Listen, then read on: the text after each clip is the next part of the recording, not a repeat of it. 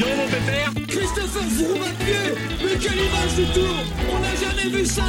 Aïe aïe aïe, attention Philippe, vous nous faire rappeler Allez mon grand. T'es grand aujourd'hui.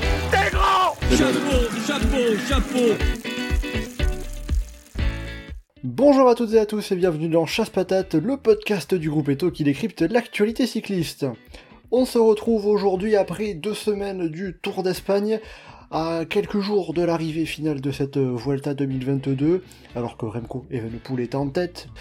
On va bien, bien sûr du coup revenir sur ces deux premières semaines, analyser ce qui s'est passé, les forces en présence, comment la course s'est jouée, et ce qu'il peut se passer également d'ici la fin de cette Vuelta, qui va remporter ce Tour d'Espagne 2022 Est-ce que Evenepoel va aller au bout avec le maillot rouge sur le dos? Est-ce que Primoz Roglic va faire le quadruplé? Est-ce que Henrik Mas va aller remporter cette Vuelta ou même un autre coureur On va voir ça dans, dans les détails avec deux de nos spécialistes du jour.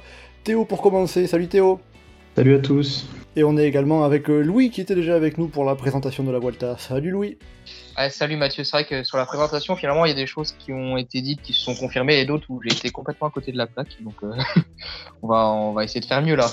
Oui, bah, déjà pour dire, ton favori c'était Jay Hindley. Euh, bon, ça sera un petit peu compliqué pour Jay Hindley. On rappellera que pour Johan c'était euh, Joao Almeida, donc c'est à peine mieux en termes de position au classement général. Mais enfin voilà, vous avez donc le programme pour ce podcast Chasse Patate spécial Volta. Attention au départ, chasse patate, c'est parti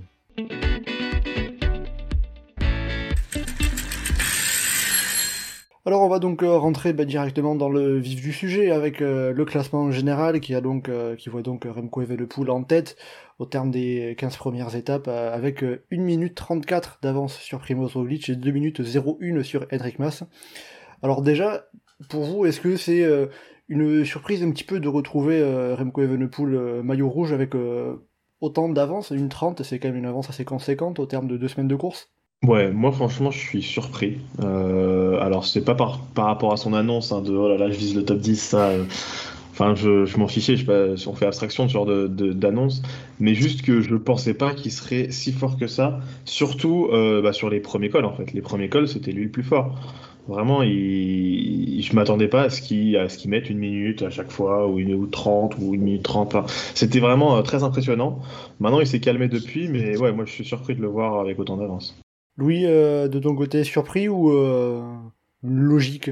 Bah, si on m'avait dit euh, avant le départ que Remco Evenepoel serait leader avec une 30 d'avance sur, euh, sur Roglic, 2 minutes sur Mas, euh, j'y aurais pas forcément cru. Enfin, ce- ça aurait été un scénario probable, mais pas celui auquel je, je m'attendais.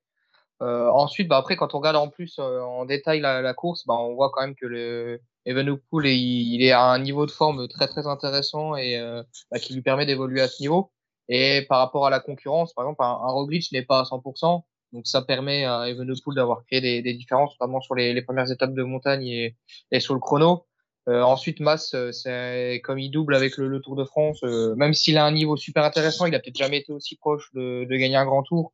Euh, bah, ça reste insuffisant pour le moment, même si on a vu sur l'étape, la dernière étape de montagne, qu'il a pu reprendre du temps sur Evenepoel et Roglic. Euh, et derrière, enfin voilà, la concurrence, Ayuso, Rodriguez, ce sont des, des jeunes coureurs espagnols euh, qui sont euh, plutôt euh, pour l'avenir, euh, donc ils manquent un peu d'expérience et, euh, et leur niveau leur permet pas encore d'aller d'aller chercher le, le podium. Et voilà, pour l'instant, Evenepoel, il, il est le, le plus optimal en termes de, de conditions et de, et de niveau affiché. Donc c'est lui le leader, il est le plus régulier, il a profité de- des premières étapes de montagne et, du chrono pour pour créer les écarts et voilà, il va aborder cette troisième semaine avec le maillot rouge sur les épaules. Justement, tu parlais de hum, scénario probable de voir euh, Remco Evenepoel en rouge après deux semaines. euh, pourquoi tu penses ça par rapport à sa préparation, comme tu disais, par rapport au profil des étapes qu'on a eu jusqu'à présent, par rapport à la concurrence euh Ouais, c'est ça, c'est un peu un mélange de tout. Après, euh, c'est peut-être celui qui a, voilà, c'est sûr que quand j'avais fait la présentation, je voyais la préparation d'Inlay euh, super intéressante, mais c'est vrai que celle d'Evenepoel, où on sait depuis un moment qu'il va se concentrer sur la Vuelta, bah voilà, il a le mieux préparé euh, son affaire et euh, pour le moment, ça paye. Alors après, il va falloir qu'il tienne euh, encore une dernière semaine et même si le, parcours de la troisième semaine ne semble pas si difficile que ça et pourrait lui convenir, une troisième semaine de grand tour, ça reste particulier toujours et voilà, il doit confirmer qu'il n'est pas forcément sur le déclin Et les deux dernières étapes de montagne où il perd du temps euh, sont pas forcément rassurantes de ce point de vue. Mais alors, il y a la chute évidemment qui rentre en compte. Mais, euh, mais voilà, il y a quand même du suspense. Va-t-il tenir ou pas euh, Donc, c'est toute la question pour le, la dernière semaine. Mais euh, voilà, il peut le faire. Alors, euh, va-t-il tenir? On va pas euh, évoquer directement la, dernière semaine, on y viendra un petit peu après. On va d'abord se concentrer sur, euh, sur ce qui s'est passé, et notamment déjà bah, les, les, étapes où il a principalement pris du temps, euh, à savoir, bah, déjà, on a notamment le contre-la-montre, où il prend 48 secondes à Roglic, 1 minute 50 à, à Henrik Mas. On a aussi l'étape de Les Praeres avec un, un bon petit Murito de 4 km à 12%, bien espagnol comme il faut il prend euh, 45-50 secondes à Maserovic, qui sont ses deux principaux adversaires maintenant au général. Théo, c'était euh, ce qui lui convenait le mieux, finalement, euh, ces, ces, ces étapes-ci, notamment ces deux-là en particulier Oui, bah, le chrono, évidemment, ça on le sait, pour le chrono, que, bah, mais même, en fait, même le chrono, moi, ça m'a quand même surpris qu'il qu'il est tant d'avance que ça sur les sur un Roglic qui quand même voilà quoi qui parfois peut vraiment sortir des chronos de fou. Enfin vraiment il, il moi il me surprend quand même malgré tout même si c'est des en fait c'est des étapes qui lui conviennent. Je m'attendais à ce qu'il voilà qu'il soit bien qu'il qu'il puisse gagner du temps mais c'est plus les écarts qu'il crée sur ces étapes là qui me surprend en fait. C'est pas le fait qu'il gagne c'est le fait qu'il vraiment il soit il, il semblait supérieur euh, de la tête et des épaules. Bon bah en tout cas du coup euh, visiblement il a il a fait un très bon, très costaud début de Volta, surtout que euh, on parlait un peu aussi de, de du fait que Remco Evenepoel c'est euh, son deuxième grand tour mais le Giro 2021 il n'était pas allé au bout. Là il aborde pas avec euh, cette idée de dire je vais y aller tranquillement pas prendre de risques parce que euh, je peux risque d'exploser euh, au, au, fil du temps. Il y a vraiment cette, cette idée de ben, d'y aller autant que possible au maximum Ouais, bah il essaye. Après, est-ce que c'est la bonne solution? Je, je sais pas. Et je me rappelle là, de l'interview dans, Pédale de, de Bardet qui disait que au début, enfin pendant le Giro, au début du Giro euh, 2022, il y avait certaines étapes où il s'est pas donné à 100, 105% et justement il a, il a, il a, s'est beaucoup donné, mais il n'était pas non plus à fond, fond de chez fond pour essayer en fait conserver un petit peu de fraîcheur pour la troisième semaine. Remco, est-ce qu'il fait ça? Je sais pas, mais, euh, mais là, il a l'air, en tout cas, il, semble de vouloir courir à fond et essayer de gagner et, de gagner du temps à chaque étape. Moi, je trouve que c'est une bonne, bonne mentalité. Après, à voir euh, si ça va lui réussir sur les dernières semaines le fait de le voir prendre autant de temps euh, sur notamment euh, l'Esprit RS et le chrono, mais aussi euh, sur le Pico Rano où il prend une 30 à Roglic, euh, c'était la première grande étape de montagne où il fait un peu un gros coup. Est-ce que les autres étaient peut-être pas aussi moins forts qu'attendus, en tout cas sur ces premières étapes On peut aussi se demander s'ils seront pas plus forts du coup en troisième semaine. Il y a peut-être un, petit décalage de, de de forme entre Remco et les autres. C'est peut-être c'est possible. Après, euh, c'est vrai que là où il a été impressionnant, c'est dans les, les, murs. Enfin, moi, je, Ramco, on a plus l'impression de le voir comme un, un rouleur grimpeur. Et justement, les, les gros pourcentages, euh, je m'attendais pas forcément à ce qu'il crée autant de différences. Alors qu'il soit au niveau de Roglic, pourquoi pas, même un petit peu plus fort. Mais les différences qu'il a créées en montagne sont vraiment impressionnantes. Euh, et d'ailleurs, sur le chrono aussi, ok, c'est un super rouleur.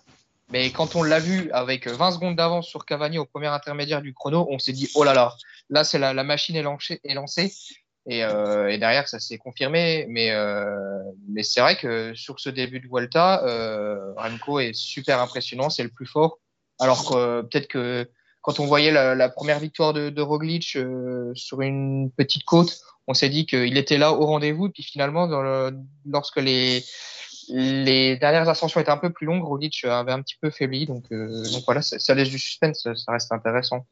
Oui, c'est sûr que euh, tout le monde s'est dit assez rapidement, bon, ben Roglic, il est, il est impressionnant sur la, sur, euh, je crois que c'était la quatrième étape qu'il qu remporte, euh, c'est bon, il a gagné la Vuelta, c'est fini. Puis deux jours plus tard, pouf, il perd une 30 sur Evenepoel et Mas, ça a vite rebattu les cartes.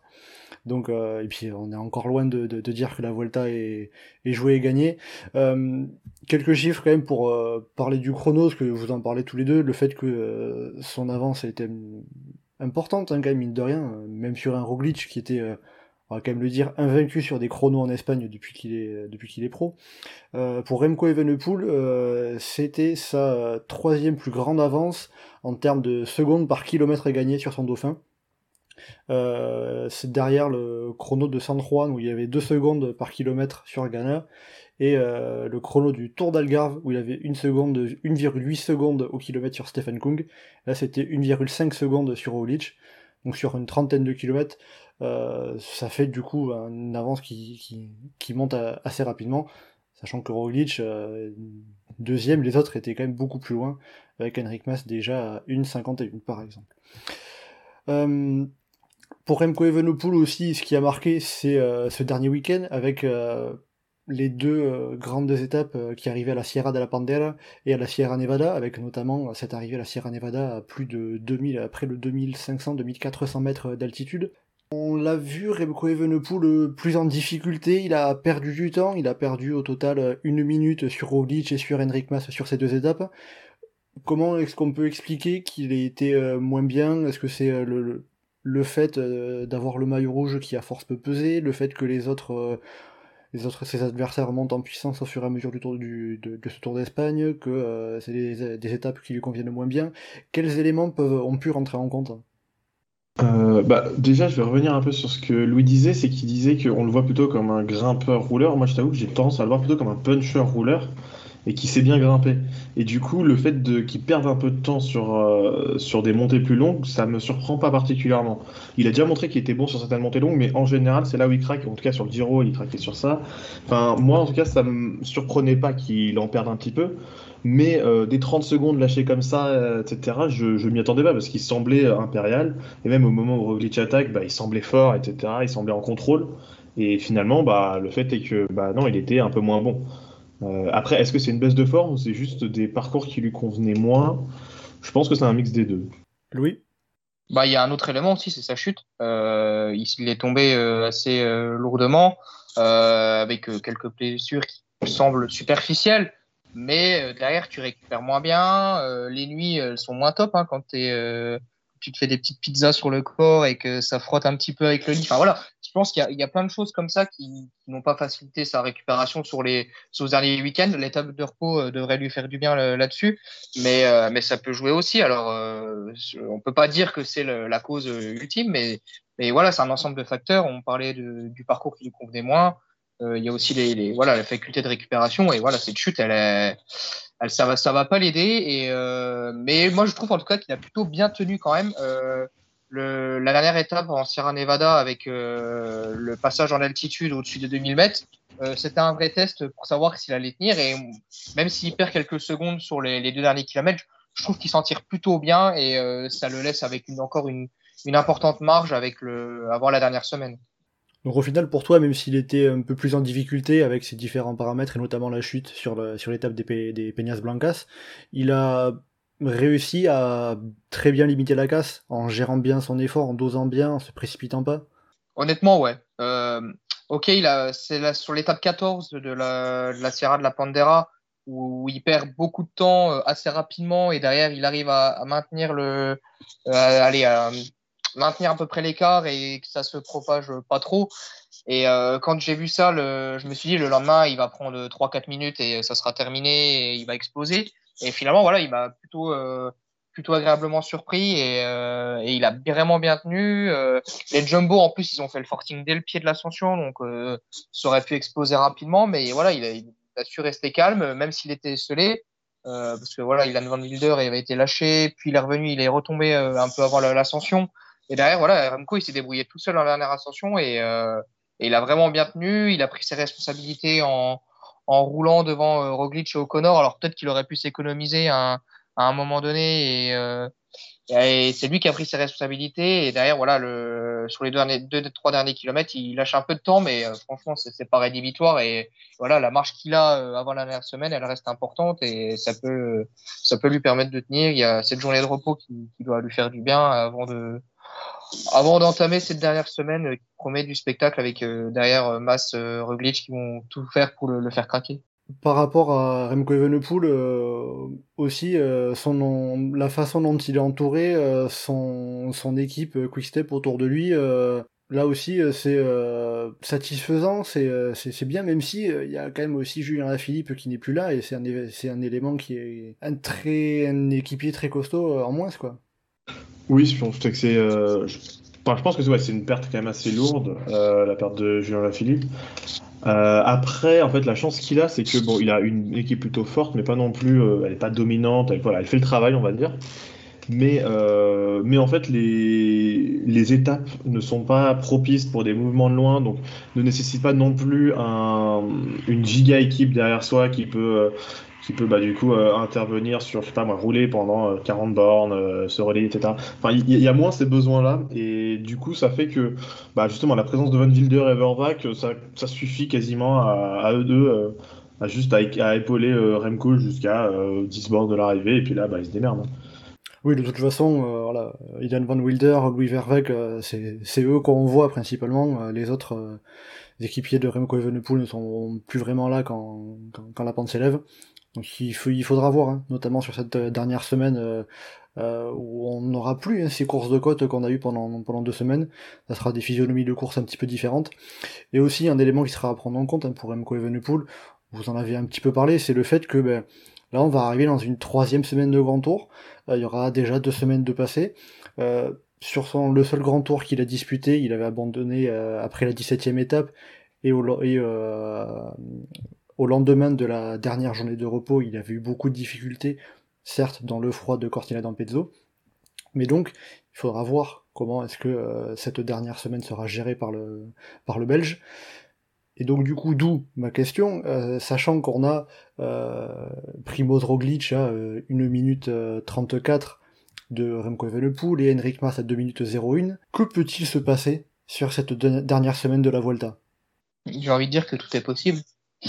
même si le, parcours est pas vraiment alléchant, il n'y a pas vraiment de, super étape où, où on a l'impression qu'il va y avoir de grosses différences. Euh, va falloir jouer sur le, le collectif. Euh, Jumbo Visma euh, a de très bons coureurs euh, pour, euh, essayer de mettre en difficulté la, la quick step, mais voilà, il n'y a pas de, de, super étape où on se dit oh, celle-ci, il va se passer super, super plein de choses et il y a moyen de renverser le, le général. Non, c'est ça va falloir être tactique et euh, peut-être profiter de, de, concours de circonstances pour mettre en, en difficulté Amco Evenepoel. Mais comme tu l'as dit, euh, la dernière semaine, ça reste, ça reste particulier et, euh, et on n'est pas à l'abri d'un déclin de, de Evenepoel, mais aussi bien de, de Roglic ou de Mas, même si euh, Mas semble être euh, à son top parce que c'est son tour national, on ne le voit pas craquer. mais voilà, tout, tout est possible et et on peut avoir des défaillances sur une troisième semaine, surtout là on est au mois de septembre, euh, la saison euh, commence à être longue, donc euh, donc ça peut ça peut augmenter le, le, le risque d'avoir des défaillances chez certains leaders et d'avoir peut-être un, un troisième larron euh, surprise parce que un des trois aura craqué devant, c'est pas impossible. Oui, justement, par rapport au fait de, cette dernière semaine, j'ai évoqué le sujet concernant Evenepoel. Toi, tu penses que ça peut avoir, que ça peut jouer un rôle euh, au niveau de la récupération concernant Evenepoel ou il saura bien gérer ça? Bah, Ça peut jouer, voilà. Comme tu l'as dit, on n'a pas vraiment de référence euh, pour Evenepoel sur euh, trois semaines complètes, donc ça reste euh, une interrogation. Alors, euh, on peut jouer de paris et dire oh bah c'est bon, il va tenir ou oh il va pas tenir, c'est impossible. honnêtement, enfin j'en sais rien, c'est une possibilité qu'il craque, mais c'est aussi possible qu'il puisse tenir. Mais euh, comme on l'a jamais vu sur trois semaines, on, on peut vraiment pas pas avoir de certitude là-dessus. Et c'est là où cette dernière semaine, elle promet d'être intéressante. C'est euh, est-ce qu'il peut craquer, euh, est-ce qu'il peut avoir un jour sans et, et perdre totalement la Vuelta, euh, c'est possible. Théo, est-ce que euh, Primoz Roglic a les moyens de reprendre une 30 sur cette dernière semaine? Est-ce que Henrik Mas a les moyens de reprendre deux minutes sur Remco Evenepoel euh, sur les étapes qui, restent à courir? Bah, c'est pas simple à dire. Euh, moi, je regrette vraiment de pas avoir un, je sais pas, parcours qui soit propice à, des, mouvements de loin, des trucs comme ça. C'est euh, même si en fait, c'est pas trop des, c'est plutôt des enchaînements de cols, mais les cols sont tellement roulants que c'est, ça semble trop simple de contrôler par rapport à ce que ça pourrait être. Après, à voir. Hein, c'est voilà, c'est les, les, coureurs qui font la course, la phrase bateau, mais c'est un peu vrai. Et, euh, malgré tout, il y, y, a moyen. Euh, et surtout que, bah, par rapport à ce que Louis disait, c'est que bah, on l'a un peu vu quand même sur trois semaines. On a vu qu'il avait craqué, mais après c'est un seul cas, c'est la seule fois où il a, fait. Du coup, euh, on ne peut pas faire de ce cas-là une généralité, c'est sûr. Mais voilà, on a déjà vu que bah, il pouvait craquer euh, physiquement et peut-être parce qu'une mauvaise préparation, le froid, enfin, il y avait plein de possibilités. Mais, euh, mais il peut craquer en troisième semaine, euh, comme bah, il, a aussi la possibilité de juste être voilà, de continuer sur un rythme de croisière qui fait que bah, il gardera, peut-être qu'il gardera juste une minute d'avance, il perdra 30 secondes en tout, et puis, puis il gagnera quand même, il s'imposera sur, sur la Volta. C'est pour moi le, le, scénario le plus favorable, enfin le, le plus, qui a plus de chances de se, de se produire. Mais euh, mais il faut pas non plus dire qu'il a entièrement gagné la Volta, c'est sûr, c'est gagné. Bah, Donc selon toi, les, les, sur les étapes qui restent à courir, Remco Evenepoel euh, ne devrait pas être trop mis en danger? Bah, j'ai dû voir, en fait, j'ai du mal à le voir perdre beaucoup de temps. C'est ça le problème. Genre une minute, de voir perdre une minute sur une étape, ça me semble improbable. Mais que ça, qu'il me fasse mentir, hein, moi, il n'y a, pas de, a pas de problème. Mais là, en regardant le parcours et un peu les états de forme, je, vois pas comment il pourrait perdre une minute. Quoi. Après, oui, cette euh, dernière semaine, on n'a plus vraiment de col très pentu. Par contre, comme vous l'avez dit un petit peu, on a un peu des enchaînements de cols. Et notamment la 20e étape, j'aurais qu'on s'attarde un petit peu dessus. Euh, c'est une étape qui est relativement similaire à la 20e étape de la Volta 2015, là où Fabio Aru avait renversé Tom Dumoulin. Euh, Est-ce qu'on peut imaginer un scénario qui se retrouve finalement un peu similaire avec, euh, je sais pas, euh, Henrik Mas et la Movistar, Primo Roglic à Jumbo Visma, qui qui lance un grand coup d'équipe, un grand coup tactique pour euh, venir euh, renverser Remco Evenepoel euh, sur cette succession de montées Sur ce, genre d'étape, il faut profiter d'alliances de circonstances, comme disait notre très cher Thierry Adam. sur ce genre d'étape, voilà, c'est c'est se créer des, alliances qui peuvent permettre à plusieurs corps de, de pouvoir subvenir à leurs intérêts différents. Roglic peut très bien se retrouver avec un coureur qui veut viser la victoire d'étape, que ça roule ensemble, et puis, euh, et puis derrière, ça va au bout. Enfin, il y y a, plein de. C'est là où justement je disais que tactiquement, va falloir, euh, va falloir trouver une opportunité et puis euh, et saisir et la saisir surtout parce que euh, il n'y en aura pas 50 sur cette dernière semaine et euh, si voilà, il faudra, tout, prendre prendre des responsabilités et puis et puis tenter quelque chose pour renverser Evenepoel s'il n'a pas de journée sans et, et l'avoir tactiquement, c'est possible. Mais euh, justement, profiter d'avoir une équipe euh, performante et puis de, de, trouver des alliés sur certaines étapes euh, en, fonction de, des divers intérêts euh, entre eux. Peut-être par exemple que, que trouver un, un coureur qui, qui, peut monter sur le podium à la place d'Henrik Mas défaillant et justement voilà, avoir deux équipes, euh, enfin collaborer. Enfin, je, me perds un peu, mais euh, trouver le moyen de euh, d'avoir des intérêts différents et que ça mène euh, au même but, c'est-à-dire reprendre du temps à des adversaires, et c'est comme ça qu'on peut renverser un, un, concurrent. Théo, de ton côté, qu'est-ce que tu penses notamment de cette 20e étape hein? En fait, il y a une étape voilà, qui est intéressante pour des coups de loin, c'est euh, la 20e étape parce que bah, euh, il, y a un, y a vraiment pas mal de cols qui s'enchaînent. Ça fait penser à 2015. Beaucoup d'équipes auront en tête euh, bah, du coup le dénouement de 2015 qui a été euh, bah, du coup qui a été un renversement. Euh, donc il faudra il faudra le faire. Euh, maintenant, il faudra compter du coup sur bah, des équipiers pour pour se faire et est-ce que c'est là justement bah, que Remco Evenpool peut être mis en difficulté avec euh, seulement entre guillemets Verbeek et Van Wilder à ses côtés quand ça monte? Oui, bah justement, c'est ça. Il faudra lancer de loin pour les fatiguer, typiquement sur les deux premiers cols, et ensuite, euh, et ensuite, bah, euh, faire des attaques où là, ça va être à Remco de, de faire les efforts, ou alors de ne pas les faire s'il juge qu'il faut pas. Enfin, en tout cas, le fatiguer et, euh, enfin l'harceler. C'est sûr que c'est cette étape-là sur laquelle il faut faire. Après, euh, les équipes en sont-elles capables? Ont-elles la force de frappe pour le faire? Ça, je suis pas sûr. Parce que ouais, il y en a une qui serait capable de le faire, c'est Ineos, je trouve, en termes d'effectifs, sauf que bah ils jouent pas la gagne, ou ils sont trop loin pour jouer la gagne. Oui, ou alors il y a UAE, mais c'est la même chose un petit peu. C'est ça, UAE, voilà, ils ont ils en ont deux, euh, enfin ils en ont même trois avec Solaire, qui sont très bons, mais euh, mais pareil, ils sont pas ils sont pas là pour jouer la gagne. Enfin, ils sont pas là pour jouer la gagne. Ils sont trop loin pour l'instant pour jouer la gagne. Donc, euh, c'est-à-dire que euh, cette fin de Vuelta, ça va se jouer sur l'aspect tactique principalement. Bah sur évidemment le niveau physique, mais euh, je pense pour faire des écarts, ça sera l'aspect tactique, oui. Bon bah ça sera d'autant plus intéressant à suivre que par rapport à des pures courses de côte qui se où la hiérarchie se distingue finalement plus ou moins naturellement. Là, il y aura un, petit peu un jeu du chat et de la souris, un jeu tactique pour savoir comment les équipes placent leurs pions et vont essayer de, de jouer les victoires, sachant que, par exemple, un Primoz Roglic, triple vainqueur de la Volta, a peut-être tout intérêt à euh, tout miser pour essayer de, de gagner parce que euh, un podium changerait peut-être pas grand chose pour lui. Ah oui. Ben, moi, c'est ce que je m'attends à voir euh, du côté de la Jumbo, c'est que Roglic, c'est bon, il veut gagner une quatrième fois, il veut pas faire quatre podiums d'affilée, c'est nul.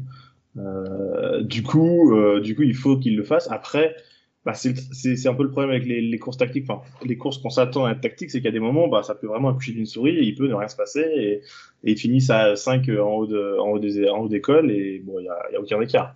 Mais s'il y a des, enfin, si ça lance de loin, si, si des coups, ça peut être très intéressant. Alors après, un petit mot sur euh, Primoz Roglic également, parce qu'il y a eu euh, une petite polémique qui est sortie ces, derniers jours avec le, le physiothérapeute de Primoz Roglic qui a accusé, euh, enfin qui a dit que l'équipe Jumbo-Visma avait fait courir Roglic euh, alors qu'il aurait dû se reposer, soigner ses blessures, que ce soit notamment sur le Tour du Pays Basque ou le, ou le Tour de France.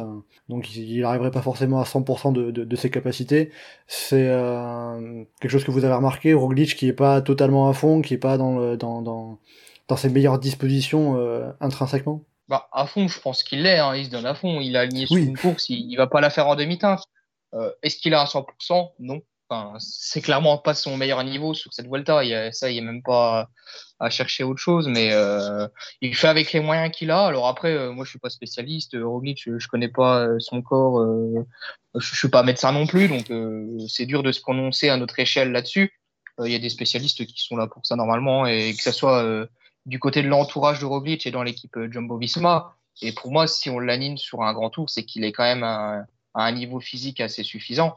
Par contre, c'est vrai que le, témoignage du, physio de, de Roglic, il est intéressant et, euh, et il laisse place à pas de la suspicion, mais euh, mais a des interrogations de pourquoi ça, pourquoi une polémique se déclenche là-dessus. Euh, Est-ce que, enfin, euh, pourquoi la Jumbo-Visma ferait courir Roglic blessé? Euh, y a, À notre échelle, on aura du mal à, à rentrer dans un des camps, mais, euh, mais c'est vrai que ça, ça laisse à de, quelques interrogations et, et, pourquoi une polémique comme ça se déclenche? Après, je ne sais pas si c'est vraiment le sujet du podcast de, de débattre de l'alignement de, de Roglic sur un grand tour alors qu'il est blessé. À notre échelle, c'est vraiment dur de, de se prononcer là-dessus. On n'a pas tous les éléments pour, pour se prononcer. Oui, à partir du moment où on n'a pas le dossier médical de Primoz Roglic, on n'a pas toutes les informations, on a juste une vision superficielle, donc on... compliqué un peu de se prononcer. Après, après voilà, on, verra si Primoz Roglic a déjà ne serait-ce que les jambes pour aller remporter ce, cette Vuelta. On verra bien ça sur, euh, sur les six dernières étapes de ce Tour d'Espagne. Euh, et pour finir sur le classement général, vous avez euh, évoqué un petit peu l'équipe UAE, l'équipe Ineos, euh, avec justement Juan Ayuso, Carlos Rodriguez et je vais ajouter Miguel Angel Lopez. ce sont trois coureurs qui sont placés 4, 5 et 6 au général, qui sont à à peu près 5 minutes de, de Remco. Est-ce que vous les voyez jouer un rôle dans la lutte pour le général? Dans la lutte, que ce soit pour la victoire, pour le podium, etc. Et si oui, quel rôle sur ces dernières étapes? Bah, A priori non, mais on sait jamais. Euh, comme je l'ai dit, on n'est pas à l'abri de, voir des défaillances euh, de n'importe qui. Donc derrière un, classement général, ça peut vite se chambouler euh, sur une défaillance, plusieurs défaillances d'ailleurs. Et euh, oui, avant cette troisième semaine, Juan Ayuso, il y a 5 minutes d'Evenepoel, donc on se dit bah, c'est impossible, il va rien se passer. Et, euh, voilà, on, ne sait jamais, euh, une défaillance, ça arrive vite, et surtout quand on voit que le Roglic, euh, il n'est pas à 100%, que Evenepoel, il n'y a pas de certitude sur trois semaines. Henrik Mas, bon, je sais pas, c'est un peu un cas à part, on a l'impression qu'il ne peut pas, pas lui arriver grand-chose, il est à domicile et, et ça peut très bien se passer pour lui, mais voilà, Henrik Mas peut gagner la Vuelta derrière, ça semble plus loin, mais, euh, on ne sait jamais ce qui peut se passer. Et on en a parlé avec l'étape où on peut avoir des tactiques de course qui se mettent en place. Euh, derrière, euh, tout, est possible et on n'est pas à l'abri qu'un Ayuso, Rodriguez, Lopez ou pas moins Lopez, mais Almeida, même si Almeida est plus loin, viennent se rajouter à la, lutte pour le, les, trois, les trois premières places du podium. si ce n'est mieux, on ne sait jamais. Théo, euh, qu'est-ce que tu en penses? Tu peux les, les, imaginer se mêler à la lutte? Bah en fait, je vais un peu dans le même sens que, que Louis a dit, mais, mais en fait, c'est ça, en fait, le seul moyen pour eux d'être dans la lutte, c'est je pense qu'il faut qu'il y ait une défaillance en haut. Euh, D'eux-mêmes, ils auront du mal à avoir un impact euh, sur, enfin, pouvoir jouer le, podium. Par contre, un gros impact qu'ils peuvent avoir, c'est si il y a des mouvements de loin, eux, ils peuvent partir avec et collaborer pour essayer de reprendre du temps à leur, à leur euh, bah du coup à leurs concurrents directs qui sont bah, du coup les autres. Et, euh, et ça ça peut être très intéressant je pense euh, typiquement pour une vingtième étape voir un je sais pas moi un, Ayuso partir avec Mas et les Espagnols s'enflamment et c'est parti quoi. C'est enfin c'est c'est une possibilité. Et là bah du coup ils rouleraient chacun pour leurs propres objectifs mais leurs propres objectifs ils, ils coïncident et, et ça peut permettre d'aller loin ça, c'est un truc que je verrais bien, mais c'est du coup un, un, impact indirect sur la lutte euh, au classement général, enfin au, au classement final, à la victoire finale. C'est le genre d'allié aux circonstances dont tu parlais tout à l'heure. Hein. Oui, c'est ça, dont Louis parlait tout à l'heure, c'est exactement ça. C'est euh, ceux-là, euh, ça peut être également pour la victoire d'étape, comme il disait, mais ça peut être également euh, bah, une, une, un meilleur classement général, tout simplement. Si, si je regarde euh, les 6-7 premiers du général, ceux qui ont plus de risques d'être esselés tactiquement, bah, c'est Remco Evenepoel et Enric Mas. En termes euh, d'homogénéité d'équipe, je trouve que c'est les, deux qui ont le plus de chances d'être esselés. Alors c'est peut-être les, deux plus forts de la course. Donc c'est là que ça devient intéressant. C'est que euh, si on veut les piéger, il faut les mettre tout seul euh, lors d'une étape en partant de loin. Et, et en plus, Enric Mas c'est le troisième, donc c'est celui dont on veut peut-être aller déloger du podium. Et Evenepoel c'est le premier, donc c'est celui dont on veut déloger de son maillot rouge. Donc en fait, toutes les équipes, euh, je parle de la Jumbo Visma, de UAE, de Ineos et, euh, et voire de Astana euh, avec un de la Cruz ou un Nibali qui peuvent venir aider Miguel Angel Lopez, ont intérêt à mettre en difficulté ces deux coureurs-là qui ont peut-être le plus de chances d'être solides tactiquement. Donc en tout cas, cette dernière semaine est promet pour vous. Il y a de quoi voir de belles choses, de beaucoup. Bah, elle peut, mais c'est voilà, ça, ça reste. Euh, en fait, on n'est pas sûr. Là, vraiment, il y a aucune certitude sur ça va être, euh, ça va partir dans tous les sens, de à 100 km de l'arrivée. On n'a aucune certitude vis-à-vis -vis de ça, mais euh, ça peut arriver. Donc rien que voilà, la perspective de voir ça arriver, bah euh, ça, ça, voilà, ça, ça nous donne, euh, ça nous, ça nous rend heureux, quoi. Mais, mais, mais après, on peut, voilà, comme je disais, on peut vraiment avoir une course très très chiante pendant une semaine. Hein. C'est, faut pas, faut pas, faut pas l'omettre cette possibilité. Et après aussi, euh, petit élément qui me vient en tête, euh, qui, rentre en compte pour pas mal d'équipes en cette fin de saison, c'est euh, la course au point pour rester en World Tour. Ça va concerner euh, notamment l'équipe Movistar dans, dans, dans, les coureurs qui, qui jouent le général. si Henrik Mas assure le podium, il va marquer quasiment suffisamment de points pour assurer le maintien en World Tour de Movistar. Est-ce que justement ça peut pas euh, freiner un peu euh, Henrik Mas, la Movistar, à, se dire euh, on va d'abord assurer le podium parce qu'on a besoin de ces points-là, bon, on n'a pas envie de prendre trop de risques euh. Je sais pas. En vrai, j'avais pas pensé à ça et c'est une possibilité. Ça me ferait chier personnellement, mais euh, mais c'est possible que ouais, ils se disent bon bah on prend pas de risque, on assure un top 2, top 3 et la, la, victoire c'est on la prend seulement si elle nous tombe dessus quoi mais on n'ira pas la chercher. Franchement ça serait dommage parce que je pense que la Movistar va quand même s'en sortir sur cette année. Mais euh, mais c'est vrai qu'ils sont un peu ric-rac et euh, et si tout d'un coup euh, Mass explose complètement ça serait ça serait un peu dramatique pour eux mais franchement j'aimerais pas voir ça mais c'est une possibilité qui est pas pas à négliger Bon, bien, faudra, faudra voir ça, suivre ça. Et euh, oui, pour euh, à titre indicatif, hein, pour dire au niveau du, du classement UCI, actuellement l'équipe Movistar est la 18e équipe sur le classement sur les trois années. Euh, donc euh, dernière place qualificative directement pour le World Tour l'an prochain, avec euh, à peu près 400-500 points d'avance sur la 19e équipe qui est l'Auto Soudal. Après le classement général, on va passer aux coureurs qui se sont mis en évidence pour, pour les victoires d'étape. Il y a deux coureurs en particulier, euh, chacun à une semaine. Euh, Jay Vine en première semaine, vainqueur de deux étapes, euh, et désormais porteur du maillot à poids. Puis Richard Carapace, l'équatorien, qui a remporté également deux étapes sur la deuxième semaine, Peñas Blancas et la Sierra de la Pandera. on a finalement vu plutôt des, des échappés aller remporter les, étapes de montagne un petit peu. Qu'est-ce que vous en avez pensé? Bah moi j'aime bien, ça permet de varier. En plus c'est des coureurs que j'aime bien, Jevine et Carapaz. Euh, donc euh, vraiment, euh, ouais moi ça. En vrai, euh, comme tu dis en fait, je crois que il y a aucune étape qui est revenue vraiment un grand, un, joueur qui n'était pas capet. Si la première victoire de Jevine. Mais sinon à part ça, toutes les étapes de montagne c'était que dans que dans les échappées. Donc sincèrement moi j'aime bien. je sais que ça plaît pas forcément à tout le monde. Moi moi je suis client donc je vais pas m'en plaindre. Louis, qu'est-ce que tu en as pensé? Est-ce que toi tu es pro échappé ou pro favori? Bon, j'aime bien quand il y a un petit peu les deux, pas quand pas quand c'est que d'un côté ou que de l'autre. Euh, donc euh, voilà. Après, euh, bah, Jaivan, il, il était, euh, il est arrivé dans une position un peu inattendue sur sur cette Volta. Il, alors sur le, la première étape où qu'il gagne, euh, on le laisse un peu faire, on se dit pas qu'il va tenir jusqu'en bout, donc euh, derrière ça lui sourit. Il a très bien eu raison de, de faire ça.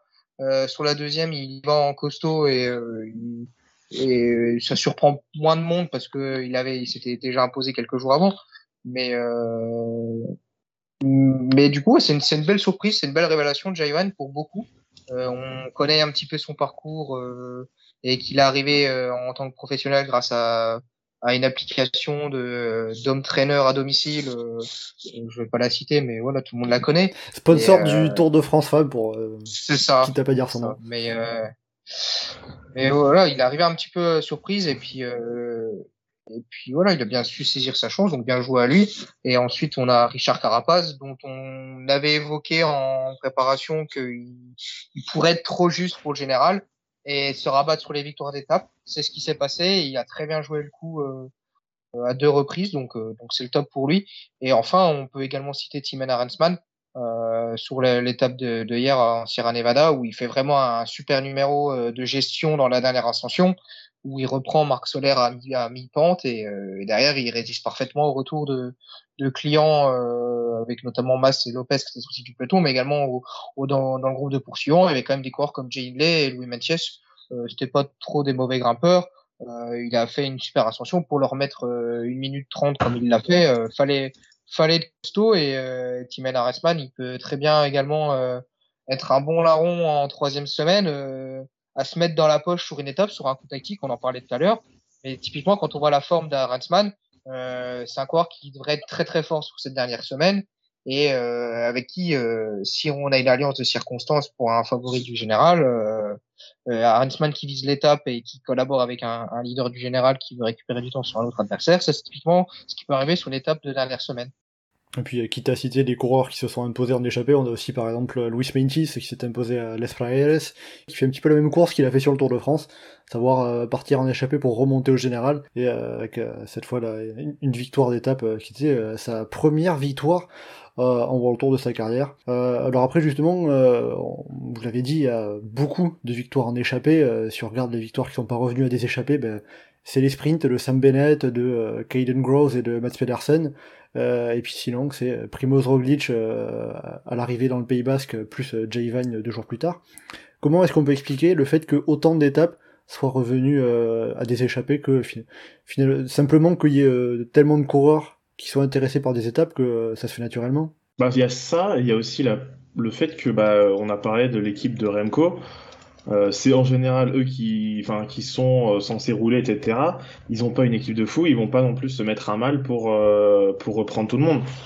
En plus, Remco, c'est pas celui qui a le, le, la plus grosse pointe finale, donc s'il y a des, des bonifs à faire, bah c'est pas trop. Enfin, il va peut-être essayer d'en choper, mais ça va être difficile. En vrai, c'est assez logique en fait quand tu vois la quand tu vois que bah la Quick Step est un peu diminuée et n'est pas la meilleure équipe il laisse faire euh, et puis euh, c'est les autres équipes qui viennent euh, qui viennent défendre un peu comme il s'est passé sur l'étape 15 d'hier où c'est du coup la, la, G2R qui a roulé un petit peu pour pour O'Connor qui se sentait bien et qui du coup avait pas envie de perdre ses, perdre trop de place. Franchement, c'est logique. Sincèrement, je voilà, c'est logique vu la physionomie de la course et qui est en tête en fait.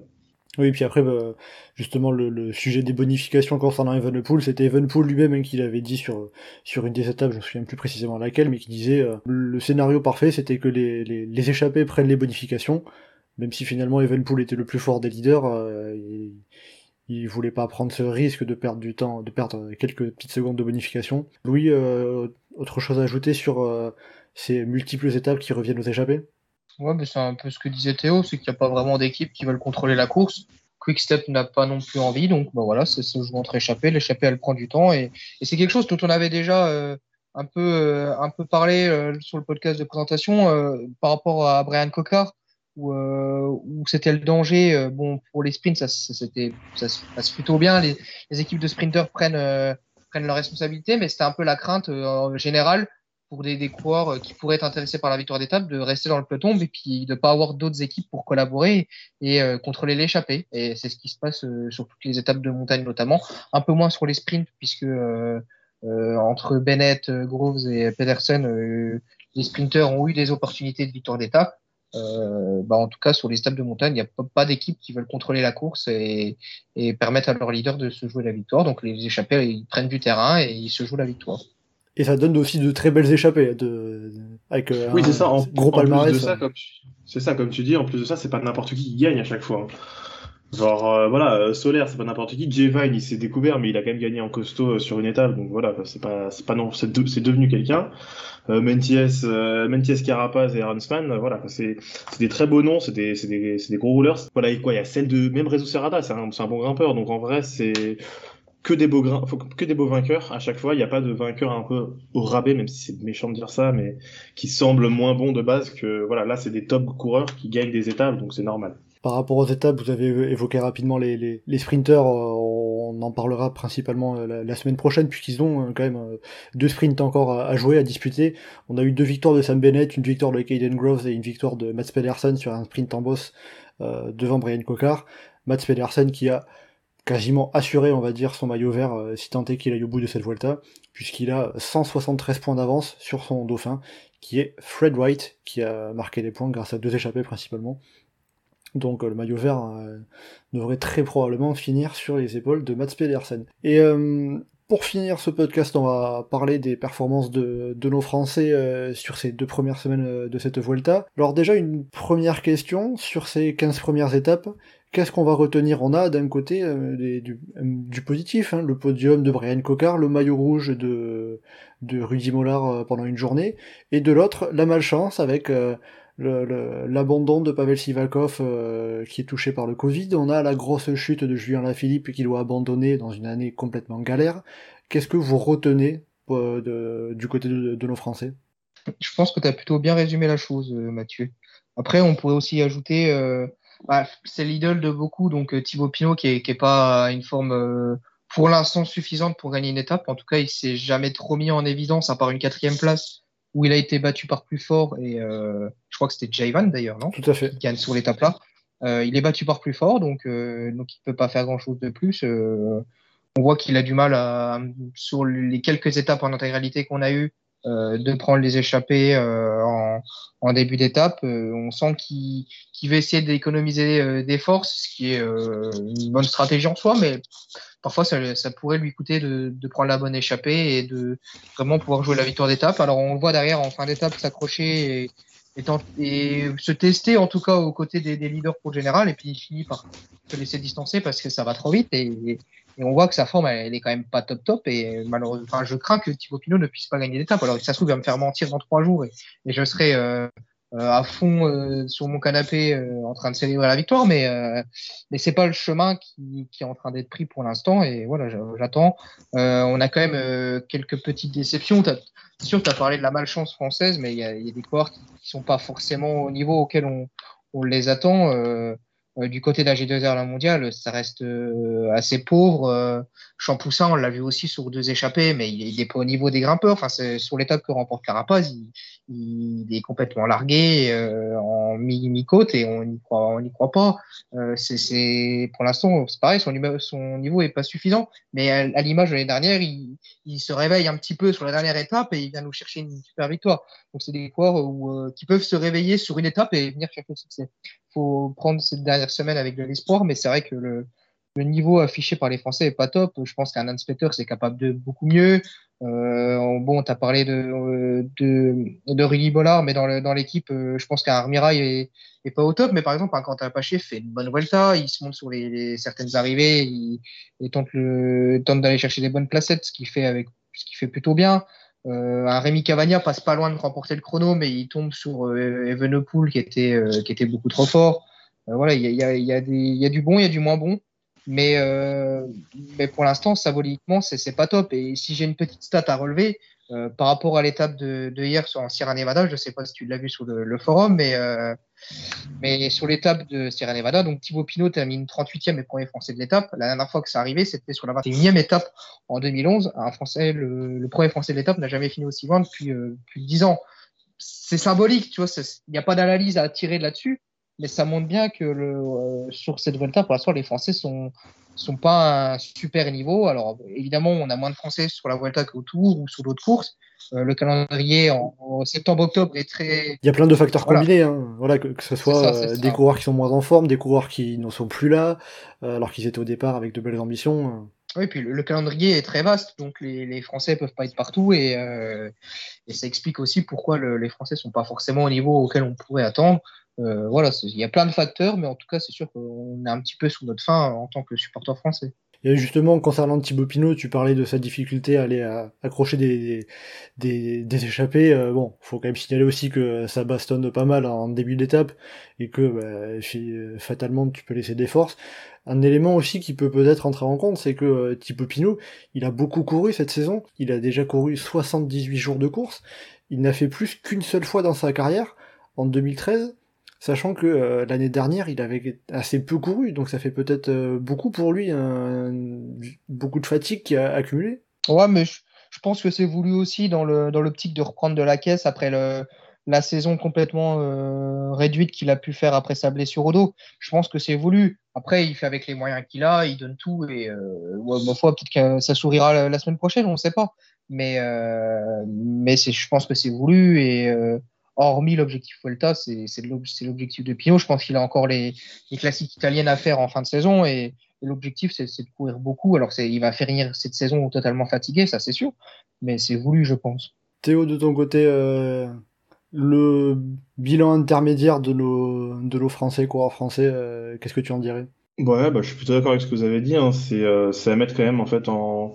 Enfin, faut relativiser du fait que bah, de base le, contingent français était pas pas fou. Euh, il y avait, pour moi, il y avait vraiment, il y avait trois têtes de file. C'était vraiment euh, Sivakov, Philippe et Pinot. On en a perdu deux sur les trois et, euh, Pinot, bah, il peut encore en gagner une, mais voilà, il semble pas en forme. Donc, euh, donc oui, c'est, bah, pas fou clairement parce qu'il n'y a pas de victoire, il y a juste un maillot rouge, mais, euh, mais en même temps, bah, c'était difficile de s'attendre à vraiment beaucoup beaucoup mieux. comme je disais juste avant, les vainqueurs d'étape sont vraiment tous des vraiment des gros coureurs, des top coureurs. Euh, là, ça, genre, euh, ça aurait été genre voir un Paché gagner, ça, ça aurait été pas une grosse surprise, mais en même temps, c'est, je pense, un moins bon coureur qu'à tous ceux qui ont gagné une étape sur, euh, sur ce, sur ce, cette Volta. Donc, c'est, c'est pas simple. Sincèrement, c'est dommage parce que bah, il y a quand même quelques, il y avait, il y avait quelques ambitions, mais avec les abandons, maintenant, c'est, c'est compliqué. Donc, avec la situation dans laquelle on est, si au final on n'a pas de victoire étape française, ça serait pas une déception ou un peu quand même? Bah, c'est une déception parce que bah il y en a pas, mais il y a des circonstances atténuantes en fait. C'est ça que je veux dire. D'accord. Et justement, vous, comme ça rapidement euh, pour finir, vous y croyez une victoire de l'étape française euh, sur cette dernière semaine? Franchement, Cocard, euh, il peut en gagner une. C'est celui qui est bon. C'est fou que je dise ça quand même parce que Cocard qui gagne en World Tour, mais mais il peut en gagner une. Moi, j'y crois. Et Louis, tu y crois? C'est possible par exemple, dès demain, hein, sur l'étape, s'il arrive à passer ce. On voit le, final, il est assez intéressant avec une petite cote de, 600 mètres à 8%. Donc, euh, c'est. Le genre de, de, finale où il peut se mettre en évidence, mais il faudra être dans le bon groupe qui joue la victoire. Et euh, ça peut très bien être une échappée qui prend 20 minutes. Et dans ce cas-là, Cocard, s'il est en façon, c'est mort. Mais s'il arrive à être dans le bon groupe, euh, voilà, c'est possible. Et on n'est pas à l'abri, comme je l'ai dit, d'un réveil, d'un champoussin en montagne avec l'accumulation des jours de course et sa bonne faculté à récupérer, comme il l'a fait l'an dernier, à aller chercher une victoire d'étape en montagne. On n'est pas à l'abri, euh, c'est possible, mais il va falloir être opportuniste, parfois jouer tactiquement et, euh, avoir un petit, facteur chance euh, dans, la tactique de course et, c'est possible. Il faut, faut pas, les enterrer les Français et, on espère qu'ils vont briller, c'est sûr. Mais c'est sûr qu'en en ayant éliminé à la Philippe et Sivakov, bah, ça réduit évidemment nos chances. Bon, bah, très bien, on va, on va croiser les doigts, on va, on va espérer une victoire étape française et puis on verra déjà peut-être euh, dès, ce mardi et pourquoi pas Brian Cocard au sprint, euh, l'arrivée à, à Tomares avec un final légèrement vallonné. On, verra ça, on suivra ça. Euh, bien voilà, avec tout ça, on arrive à la fin de ce podcast sur, sur la Vuelta, podcast intermédiaire de la Vuelta. On se retrouvera bien évidemment la semaine prochaine pour débriefer le Tour d'Espagne une fois qu'il sera terminé avec euh, Louis Théo, petite question pour finir, petit pronostic évidemment. Euh, dimanche prochain, qui sera le vainqueur de la Vuelta pour vous? Ah, Je vais tenter Roglic. Et Louis? J'hésite beaucoup, mais euh, j'annonce que Remco Evenepoel va tenir avec son maillot rouge. Je vais dire Hendrik Mas comme ça, il y en aura peut-être un ou trois qui aura, qui aura bon. Euh, J'espère qu'il y en aura un ou trois quand même. bah, si si c'est pas un de nous trois qui a raison, c'est qu'on a vécu une course inédite et euh, du spectacle à 100% euh, cette dernière semaine. Et ben voilà, comme ça dans tous les cas on sera content, on sera ravi. Euh, voilà, en tout cas donc il reste six étapes et il y a des promesses. Euh, comme vous nous l'avez dit pour cette euh, dernière semaine, on verra ce que les coureurs en feront, puisque bien évidemment, comme vous l'avez dit, ce sont les coureurs qui font la course. Euh, donc voilà, on se donne rendez-vous pour Chasse Patate la semaine prochaine. Louis Théo, merci beaucoup à vous deux d'avoir été en ma compagnie pour ce podcast aujourd'hui. Et donc d'ici la semaine prochaine, euh, bien évidemment, vous pouvez nous retrouver sur le site et le forum du groupe Eto, legroupeeto.fr, ainsi que sur nos différents réseaux sociaux, Twitter pour des live tweets de toutes les étapes, mais aussi Facebook et Instagram. N'hésitez pas à commenter, liker et partager ce podcast. Merci beaucoup et à bientôt dans Chasse Patate